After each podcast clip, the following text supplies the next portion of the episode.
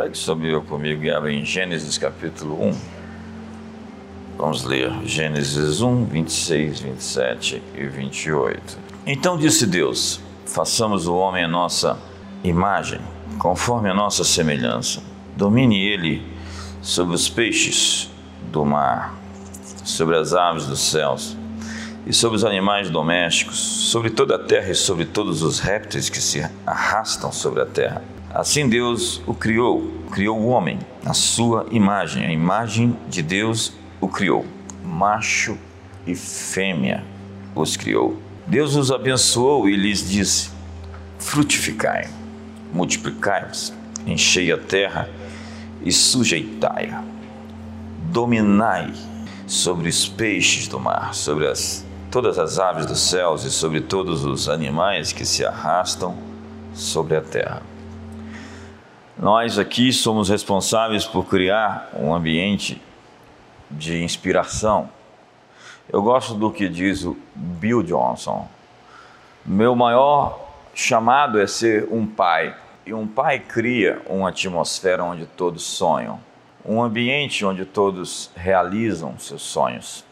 Nós somos uma casa que forma pessoas, que forma liderança. John Maxwell, que tem uma grande participação no DNA dessa igreja, diz que as pessoas lhe perguntam se líderes nascem líderes.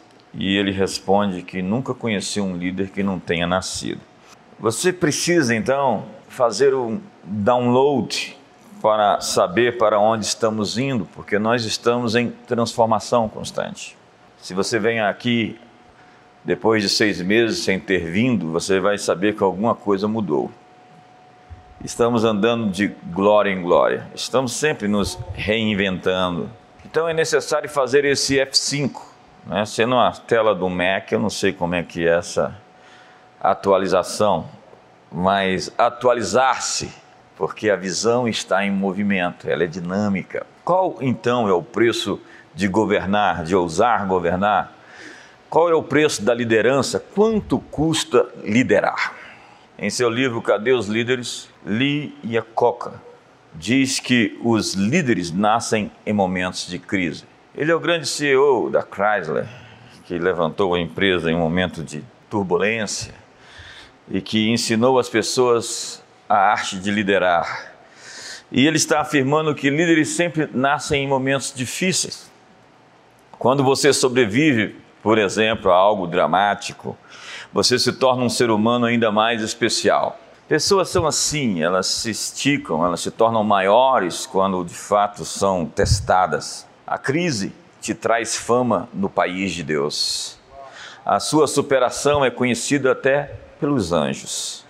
Líderes trazem conflito, criam raiva, levam as pessoas ao futuro, quebram o status quo. Eu gosto do que diz Bill Hybels. Liderança é tirar as pessoas de um ponto e levá-las a um outro ponto. Liderança é sempre avançar com as pessoas para o seu destino, mas você nunca pode levar as pessoas aonde você não esteve antes. Liderança é o ato de pegar seus seguidores e levá-los a um lugar onde eles nunca estiveram. Líderes, portanto, no entanto, têm que ignorar a crítica, nunca responder aos críticos que criticam porque querem criticar. Liderança cria aventura e aventura e jornada não estão em um mapa. Liderança, líderes não seguem mapas, eles criam mapas. É o tipo, eu tenho um destino, mas não tenho a rota. Abraão, sai da tua terra. Ele saiu com a visão de uma cidade. Ele não sabia para onde ia, mas sabia onde não poderia ficar. Por vezes, Deus te mostra o destino, mas não te mostra o processo. José viu a foto do seu futuro, o retrato do seu futuro, mas ele não sabia o que tinha que passar para chegar lá. Talvez, se soubesse, tinha desistido antes de começar. Importante. A rota designada para trabalhar você para o seu destino envolve essa jornada. E essa rota está cheia de momentos de refinação do seu caráter, com grandes desafios, onde suas motivações, as suas intenções, os seus motivos são testados, a fim de que sejam realmente provados se estão de acordo com o objetivo do céu. Eu me lembro de tempos, especialmente há mais de 20 anos atrás, onde minhas motivações foram postas na mesa, minhas intenções foram questionadas pelo alto, e foi um tempo de grandes testes, grandes refinamentos, que não poderiam, que eu não poderia estar aqui onde estou se não tivesse passado por aquilo. Um líder cria desconforto, porque ele leva as pessoas para longe daquilo que lhes é familiar. Liderança não é manter o status, é transformar o status. Líderes não lideram as pessoas para onde elas estão, mas para onde elas têm que estar. As pessoas não querem ir até que elas cheguem lá.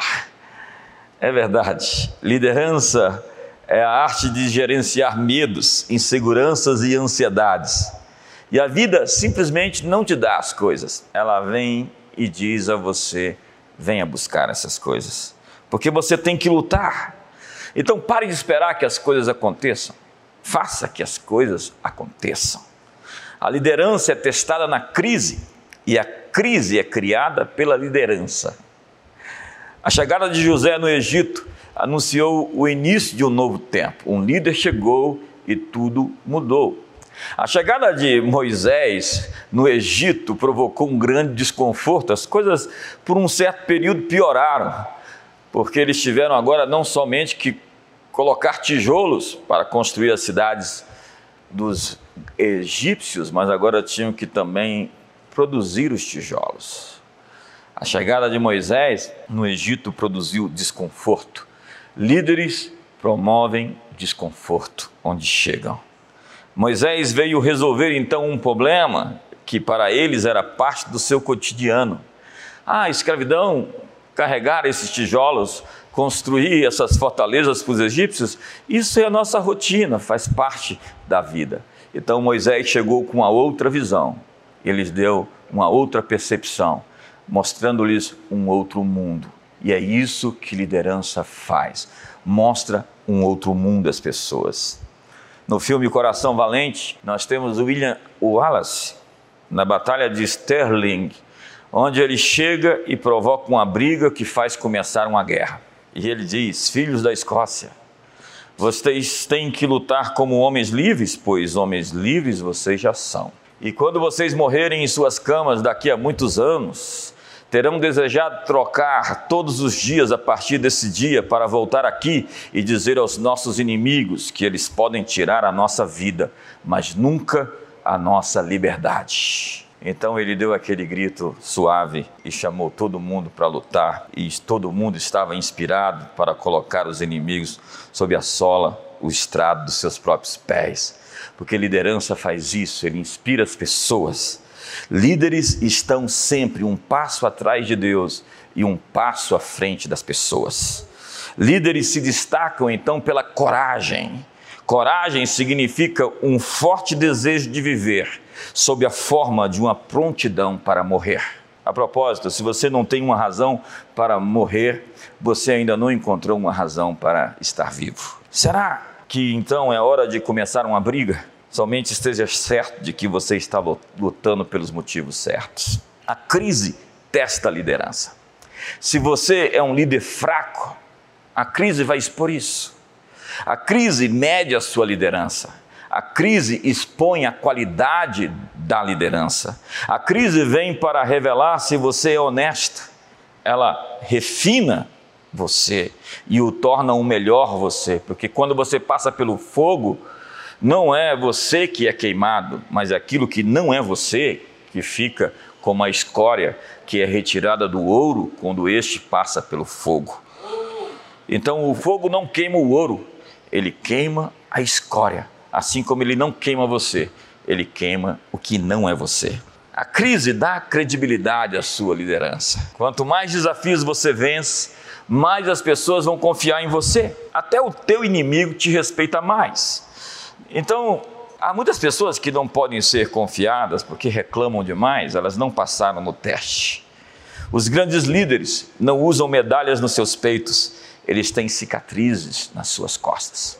Paulo disse: Veja as minhas cicatrizes, elas representam a minha autoridade. Então, o seu crachá de respeito é a crise que você enfrentou e você venceu. Nem toda mudança é uma melhoria, mas você não pode melhorar se você não mudar.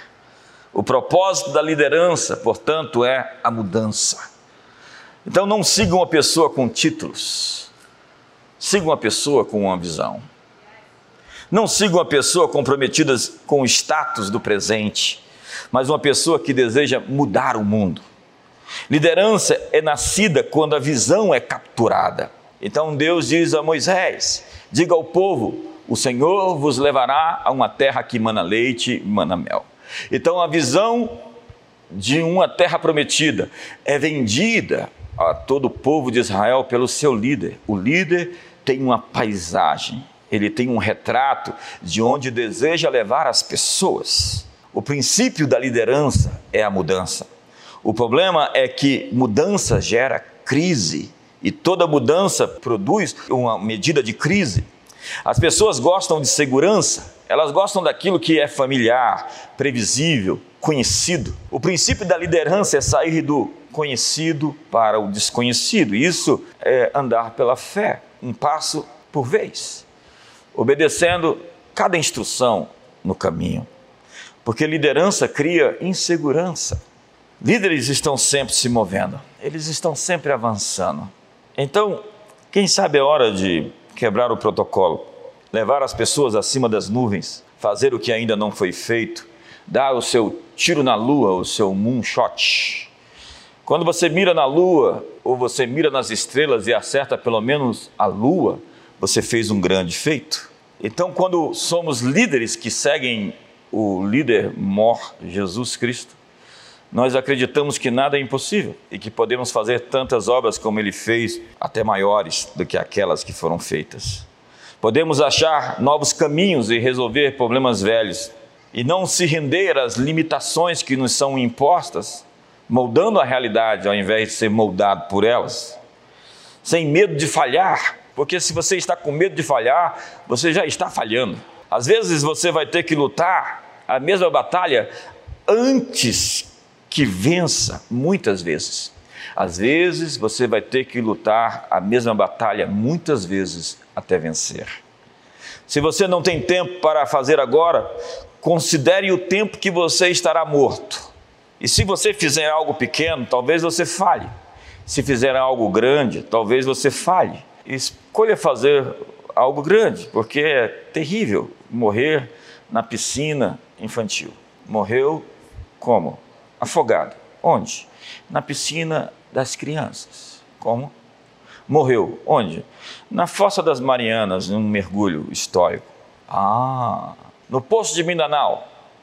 Estava ali a 11 mil metros de profundidade, investindo em um outro universo. O princípio da liderança é mudança. O líder de sucesso é o que acorda antes do alarme tocar. O líder que você tem que lembrar para ele a hora do almoço será um líder de sucesso. Líderes fazem as pessoas crer que existe esperança. Um líder vende esperança. Então eu vou dizer para vocês o seguinte: está tudo ruim, não é verdade? Não, nem tudo. Mas as coisas tendem a piorar e elas vão ficar pior. Venham comigo. Quantos virão comigo? Ninguém? Não, porque ninguém segue a desesperança. Um líder tem uma visão sobre o futuro e ele mostra às pessoas esse futuro. Eles criam um comprometimento apaixonado com as pessoas. E ele é um aprendedor perpétuo, ele se move em aprender e em ensinar. Se você pode seguir, você pode liderar. Se você não pode aprender, você não pode liderar. Eu estou aprendendo sempre, todo o tempo, e é assim que um líder faz ele aprende com tudo, ele aprende com todos. Líderes veem o futuro antes que as outras pessoas o vejam. E é por isso que ele é um líder, ele está um passo adiante. Mas então, quanto custa ser líder? Qual é o preço da liderança? Perguntaram ao CEO da General Electric, Jeffrey Ilmet, o que mais lhe fascina num líder e o que mais lhe decepciona? Ele disse: O que mais me fascina? A capacidade de suplantar as regras sem sacrificar o espírito da empresa. É ser alguém que inventa coisas sem minar as bases, sem quebrar os fundamentos. E o que mais lhe decepciona? Líderes que não se conectam aos outros, líderes que não se conectam à equipe. Esse tipo de gente que se acha especial demais para um Warren Buffett. Na contratação de um novo profissional, a característica número um do selecionado era ser um verdadeiro team player, um jogador de equipe. Ele atentava para a seguinte observação: quantas vezes o candidato dizia eu fiz ou nós fizemos? Porque grandeza é uma coisa muito, muito grande, obviamente, para uma pessoa só. O que Deus quer realizar através de nós exige muitas conexões, muitas pessoas. Então, o primeiro critério de escolha era a disposição de fazer parte de um time. Certa vez eu recebi um conselho: escolha bem as pessoas em quem você vai investir. Porque foi isso que Jesus fez. Ele chegou em Jerusalém e ele não pegou nenhum discípulo ali, não escolheu entre os rabinos, os mais inteligentes, os da Universidade de Jerusalém, nem universidade existia, mas aquele ambiente acadêmico de estudo, ele não pegou nenhum daqueles então treinados e preparados. Ele foi até a Galileia e ele escolheu ali pescadores, adolescentes, prontos para o aprendizado.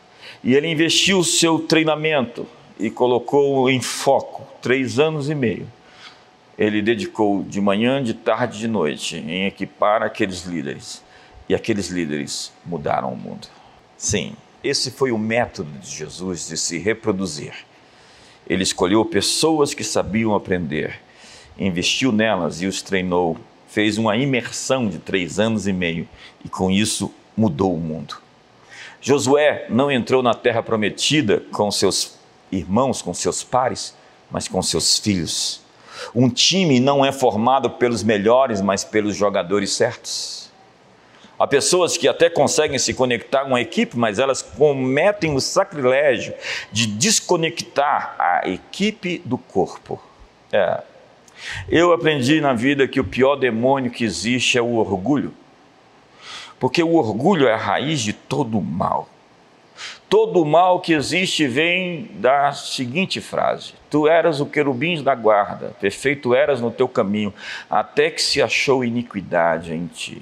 Tu dizias no teu coração: Subirei acima das estrelas dos céus, e lá estabelecerei o meu trono.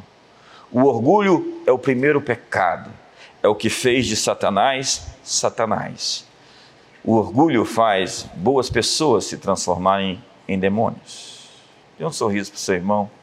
Está tenso aqui hoje, essa noite. Então, tem pessoas que se pensam, que pensam ser especiais demais para passar pelo processo. E José era esse sujeito que teve que ir pelo fosso, pelo, pela cisterna, vendido como uma mercadoria, na casa de Potifar, sendo tentado, na prisão, para se capacitar a chegar onde deveria estar.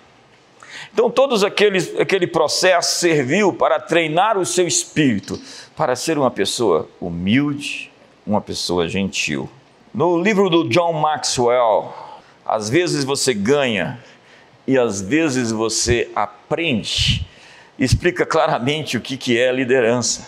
Você pode, às vezes, até perder, errar mas se você aprendeu com seus erros, seus erros não são mais erros. Vivemos em uma geração de adultos mimados que se recusam a amadurecer. E nós precisamos dar um soco na cara da nossa vaidade, sabe? E a pergunta que fica é: como será lembrada a nossa geração? Eu temo que sejamos lembrados como seres mimados, ressentidos e covardes uma época em que perdemos o contato com a realidade e afirmamos os nossos delírios e não envelhecemos, estamos apodrecendo. Tem gente que se acha madura, madura demais, está podre, porque a maturidade real está fora de moda.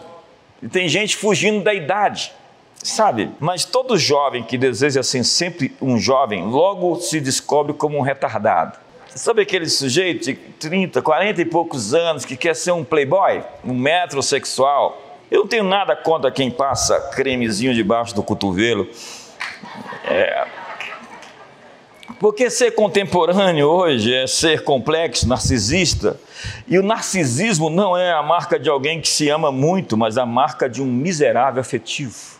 Porque é esse espírito pós-moderno é aderir a esse individualismo histérico dessa emancipação da teoria crítica de Horkheimer ou de Kant ou de Marx, onde era a liberdade das prisões, do cativeiro imposto pelas regras da religião cristã.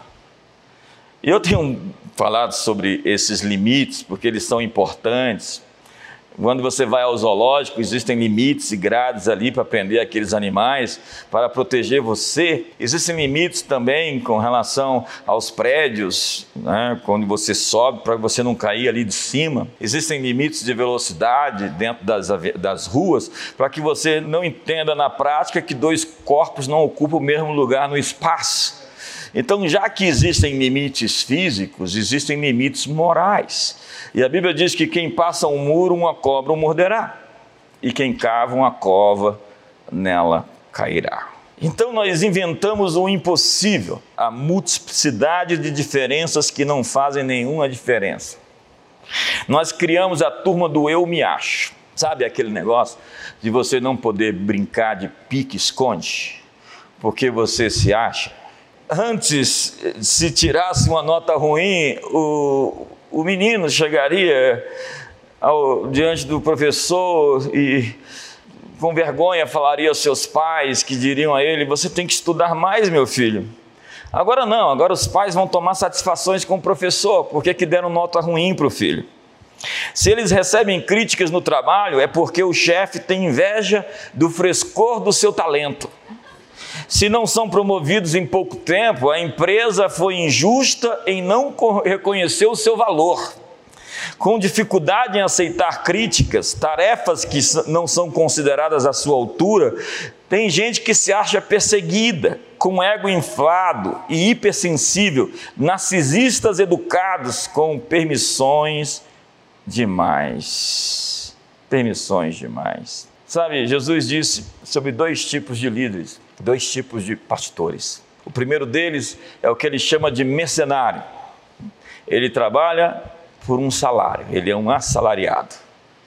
Se nós queremos então trazer alguém assim para a nossa equipe, nosso staff, ou para cuidar de um rebanho, nós temos que saber que eles não estão nem um pouco preocupados com as ovelhas, com as pessoas. Eles não têm a mínima intenção de ficar por muito tempo.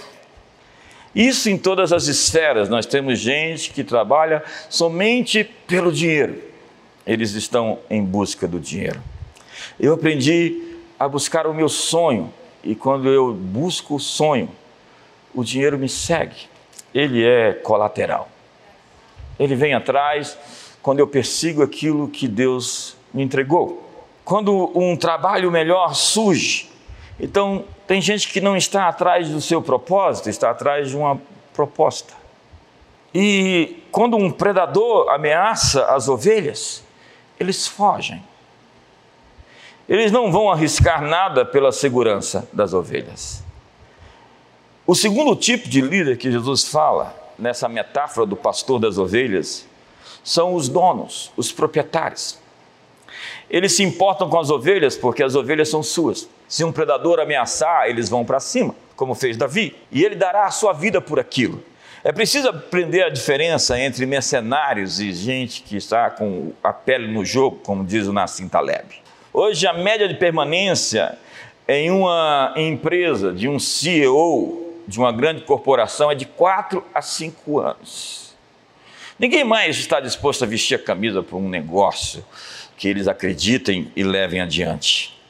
Porque eles pensam a curto prazo. Esses mercenários não se importam, não ficarão muito tempo e não se sacrificarão o suficiente. O sacrifício é por um salário e não por uma visão. O sacrifício é para obter uma posição e não para construir algo que dure pelas próximas gerações. Então eles buscam rápida ascensão. Tempos atrás, um líder de destaque dentro da esfera corporativa me procurou. Ele tinha um rebanho de menos de 100 pessoas, uma igreja, e ele estava no conflito em ser esse líder corporativo que tinha um ótimo salário e dedicar-se integralmente ao ministério. E ele me questionou isso algumas vezes e um dia chegou: o que, que eu faço? Eu estou em crise. Eu quero largar meu trabalho, mas meu ministério não consegue pagar nem perto o que eu ganho. Ao que eu respondi: se Deus não pode cuidar de você melhor do que a sua grande empresa, então você vai ter que rever em quem que você está acreditando. Eu acho que no outro dia ele pediu demissão. E hoje está construindo um grande ecossistema onde muita gente está sendo favorecida mediante o seu trabalho. Você sabe, nós precisamos separar esse tipo de liderança que tem a pele no jogo, que tem uma visão de futuro, que quer mudar o mundo e está disposto a fazer isso com ou sem recompensa. Desses líderes que simplesmente estão por conta própria, querendo benefício e ganhar a qualquer custo. Eu chamo esses primeiros de líderes de legado, que estão dispostos a pagar o preço pela edificação de uma cultura, que vão enxergar os pontos cegos e vão se pôr na brecha para aparar as arestas. Como nós precisamos disso aqui em nossas organizações? Porque toda organização possui arestas. E eu costumo dizer que se você não é a solução, você faz parte do problema. Ajuda quem não atrapalha. Líderes de legado trabalham pela visão de um reino. Assalariados se movem por ambição pessoal, autopromoção e autoengrandecimento. Então a minha pergunta para você hoje é: que combustível move você? Eu estou à procura das pessoas que se importam. Quantos se importam? Não, não, eu estou aqui pelos que se importam. Quantos se importam? Quantos se importam de ver ainda pessoas com fome, Quantos se importam de ver ainda é, violência doméstica? Quantos se importam ainda de ver um mundo que não foi transformado pelo Evangelho, apesar de ter ouvido falar de um Evangelho? De pessoas que simplesmente querem se salvar e ir para o céu, ao invés de ficar e transformar o mundo? Será que eu estou aqui por sua causa? Tem gente que busca gratificação, mas tem gente que se identifica com a cruz. Há pessoas que lutam somente para manter a sua influência e a estratégia delas diz respeito ao seu próprio umbigo. O que, que eu posso ganhar com isso? Sinto dizer que você não está liderando para Cristo, você está liderando para si mesmo, você está por conta própria. Em qualquer relacionamento, uma pessoa está influenciando outra. A minha pergunta crítica para você é: quem influencia você? Quais são as vozes que você está ouvindo? A Bíblia diz que Absalão sentou-se no portão e conversava com alguém que estava descontente, dizendo: Se ao menos eu fosse o rei, eu faria isto diferente. Ele roubou o coração, diz a Bíblia, do povo de Israel e liderou uma rebelião contra o seu próprio pai. É assustador pensar sobre quanto na política, na igreja, no escritório, nas corporações estamos sendo conduzidos pelo espírito de Absalão Portanto, amigos, não façam amigos com os descontentes, porque seu descontentamento vai roubá-lo de sua própria estabilidade. O mesmo vale para um homem zangado, um homem colérico, pessoas impulsionadas pela ganância. A Bíblia diz que o colérico vai sofrer o dano. Então, se Tarzan não pode conviver na cidade e bate na Jane, Tazan tem que voltar para a floresta. Vê se tem um Tazan do lado aí, não. Então nós precisamos, em matéria de liderança, ajustar a proximidade das pessoas conosco, ao nosso redor. Você precisa estar com as pessoas certas. Porque há muito cuidado com os traficantes de decepção. Tem gente que quer simplesmente transmitir para você o seu peso de decepção. Eles querem que você abrace a sua causa. Fique alerta com essas pessoas que tentam fazer da sua frustração pessoal um sentimento coletivo. A Bíblia fala que Ananias tinha Safira, e Datã tinha Abirão, e Nadab tinha Abiú, e Miriam Arão, e Janes tinha Jambres, e Mineu tinha Fileto, e Saul tinha Doeg. A verdade é que as pessoas sempre estão procurando alguém que lhes afirme os seus defeitos de caráter. Alguém que concorde se torne cúmplice dos seus erros. E a Bíblia diz: Não se façais, pois, participantes das obras infrutíferas das trevas, antes reprovai-as. Por um outro lado, você encontra seu destino quando você encontra o seu povo. Paulo encontrou Barnabé, encontrou um mentor que o levou ao seu próximo nível. Ruth encontrou Noemi e quando encontrou e não a deixou, Deus a honrou de maneira que quando ela encontrou o seu povo, ela encontrou o seu Deus.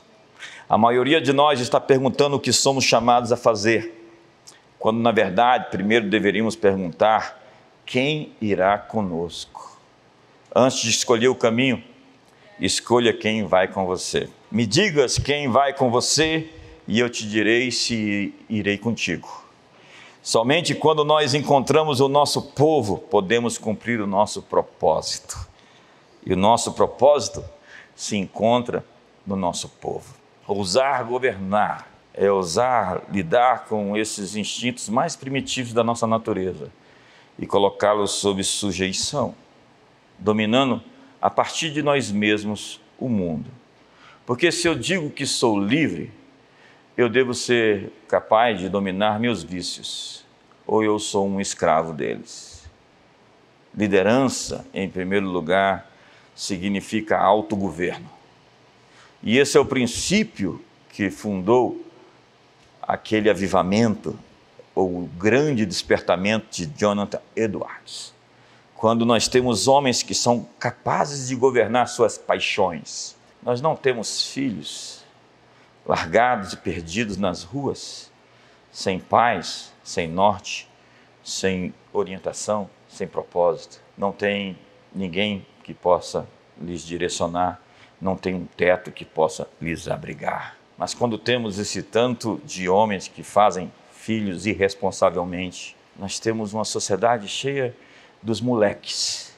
E diz-se moleque que é uma tradução, uma maneira diferente de falar Moloque, porque Moloque era o deus que as crianças eram sacrificadas a ele, dentro de um grande caldeirão, na verdade no útero de um ídolo cheio de fogo, e os tambores tocavam para que o grito das crianças não fosse ouvido. E o grito dessas crianças não está sendo ouvido. E a grande tragédia do mundo é que faltam líderes dentro de suas casas, faltam sacerdotes dentro do lar, homens que protejam a sua família instintivamente, estejam prontos para até morrer, num piscar de olhos, para defender aqueles que são seus. Faltam referenciais, faltam pessoas que possam abraçar a causa maior, a causa de Jesus tomando a sua cruz, negando a si mesmo e seguindo o bom mestre. Fique de pé essa noite. Sabe, eu não vi muito glória a Deus, aleluia, essa noite. Mas o texto que eu li é um texto muito inspirador para mim. Ele fala do nosso DNA, de quem nós somos. Quando Deus fez o homem, ele fez o homem um bípede, como diz Voltaire, um bípede sem asas. Há um ser nesse planeta que anda ereto. Um só. É o homem. Um bípede. Ele é o governante máximo desse planeta. É a extensão do governo de Deus. E se o planeta está mal, é porque o homem está mal. Assim como se a empresa vai mal, é porque o líder vai mal. Assim como se uma família está mal, é porque os líderes, pai e mãe, estão maus. A qualidade de uma casa, de uma empresa, de uma igreja, é a qualidade da sua liderança. Se alguma coisa errada com a seleção brasileira de futebol, troque o técnico. Tire o, o Tite. Quantos querem que o Tite saia? Quantos aqui são vascaínos aqui? Eu tinha um conceito tão alto, elevado sobre você. É, porque Jesus encontrou o cara e falou: vai caindo, ele caiu endemoniado, babando. Foi terrível aquela parte. A minha palavra é a mesma do Iacoca. Cadê os líderes? Onde estão os líderes? O nosso maior problema é um problema de liderança. Nós não temos estadistas. Nós precisamos de pessoas que chamem para si a responsabilidade e digam: se der certo, é por minha causa. Se deu errado, é por minha causa. Nós precisamos de líderes que possam impulsionar o nosso destino e nos inspirar a fazer o impossível. Gente que aumente a régua, gente que faça, que voe tão alto, que seja uma inspiração para a nova geração. Sabe, quando eu me tornei um cristão, o meu desafio foi ser uma inspiração para os outros. E é por isso que muitos de nós não temos o direito de errar, de ser um mau exemplo. Nós não temos o direito de falhar. Como disse o John Winthrop no seu discurso no Mayflower, o mundo inteiro estará olhando para nós. Isso em 1620. E a profecia se realizou. Todos olharão para nós. E se nós falharmos, eles saberão que nós falhamos. Deus nos colocará no topo do mundo e todas as atenções estarão sobre nós. Eu falei hoje de manhã que daqui a algum tempo meus netos vão ter um holograma meu. Não vai ser aquele porta-retrato, mas é um holograma, vai aparecer assim, minha imagem. E a pergunta que fica e que não quer calar é como nós seremos lembrados.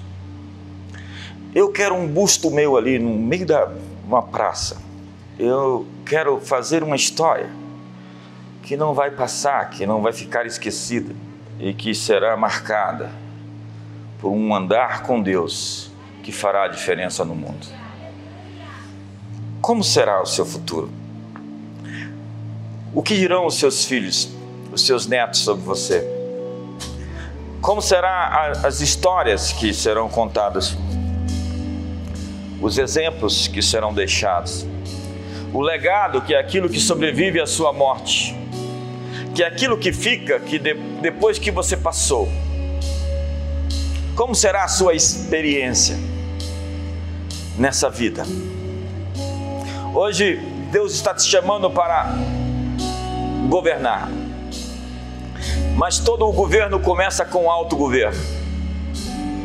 Toda liderança começa com autoliderança. Você não pode chamar ninguém para seguir você se você mesmo não está sob controle da sua própria vida. Então hoje é hora de se reafirmar, de repensar, de realinhar. Deus vai colocar as suas motivações na mesa. Deus vai testar as suas intenções. Se você quer servi-lo, Ele quer alguém que o siga. Não que siga os valores do querubim da guarda, dos anjos que o seguiram. Não. Deus não quer mais líderes com esse formato, com esse desenho, com essa matriz, com essa perspectiva. Deus está atrás de pessoas que são capazes de se sacrificar por algo maior que as suas próprias vidas. Gente que sabe que família é sagrado, gente que sabe que nossa nação também, nossa pátria é sagrada, gente que sabe que existem coisas maiores e superiores que podemos dar nossas vidas por essas coisas. Hoje, feche seus olhos, sonde o seu coração, introspecte-se, repense, analise a sua caminhada, a sua jornada, porque na jornada você se transforma na pessoa que você está se tornando. É no caminho que somos transformados em quem seremos para sempre. O nosso último suspiro no final dessa vida, vai definir aquilo que seremos para sempre. Porque o caráter é formado durante a vida, através de escolhas, através de decisões. Hoje, Pai, muito obrigado pela oportunidade de sermos líderes. Há pessoas aqui com um chamado para política, pessoas que foram vocacionadas para ser a extensão do teu governo na esfera política. Há pessoas com chamado para ficar ricos, para ter muito dinheiro, para financiar projetos que vão transformar a realidade dessa cidade, dessa nação e das nações do mundo. Há pessoas chamadas para educar, para informar, para transformar, pessoas vocacionadas para produzir plataformas que vão gerar entretenimento, arte, que vão criar cultura, pessoas chamadas, vocacionadas para ser profetas na mídia profetas como influenciadores digitais. Pai, hoje há pessoas aqui com uma vocação para suas famílias, de ter uma estrutura familiar tão poderosa e inspiradora para tantos outros, para reproduzir um modelo algo que pode ser copiado, algo que pode ser reproduzido. Pai, hoje estamos aqui na igreja, a coluna e baluarte da verdade. As portas do inferno não prevalecerão contra nós. E hoje erguemos as nossas mãos para dizer: Eis-nos aqui. Se tu puderes nos usar, usa-nos. Estamos prontos para responder, para atender o teu chamado, para dizer sim ao teu comando. Sim, Jesus, queremos te seguir, queremos te servir, queremos ser iguais a ti. Eu sinto há pessoas convencidas de que precisam mudar. Pessoas que sabem que erraram. E o erro não é o fim. Quando você aprende, quando você corrige, quando confrontado, por Deus, pela Sua palavra, você alinha o seu coração. Você tem a segunda, a terceira, a quarta chance para fazer o que foi chamado. E hoje, a palavra que eu tenho é que a vida cristã é uma vida de arrependimento contínuo, de metanoia, de transformação, de crescimento onde a imaturidade vai dando lugar a um novo ente, um novo ser que cresce e se transforma na pessoa que foi feita para ser. Deus está nos convocando. Esse é uma, um tempo final, uma hora, uma última hora, onde Ele está alistando, chamando para si aqueles que vão fazer a diferença no mundo, para mim é um privilégio viver nessa época. Eu me sinto tão privilegiado de existir em um tempo como esse e poder deixar a minha marca, fazer a diferença. Sim, você pode ser aquele que cria oportunidades e serve e atende o clamor e é a resposta de oração, de orações que estão sendo feitas por muitos que clamam. Hoje a minha oração é: Senhor, me faz a resposta de oração de muitos que clamam.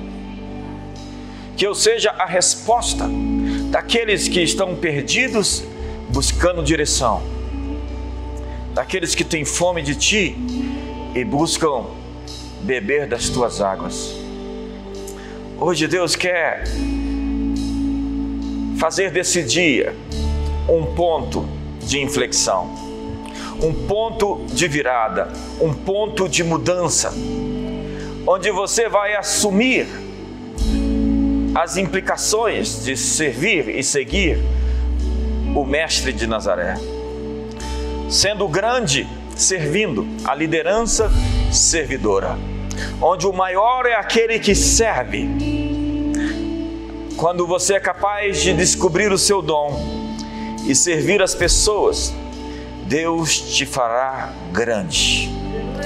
E que hoje dons sejam descobertos.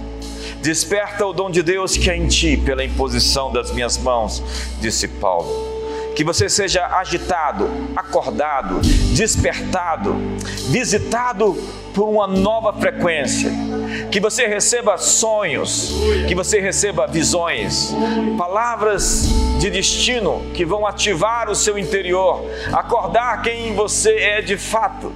Que a mão do Todo-Poderoso te guie nesses próximos dias e te dê alento, sossego, força, recursos Há pessoas que estão perseguindo propósitos e que Deus está garantindo o suprimento para cumprir esse chamado.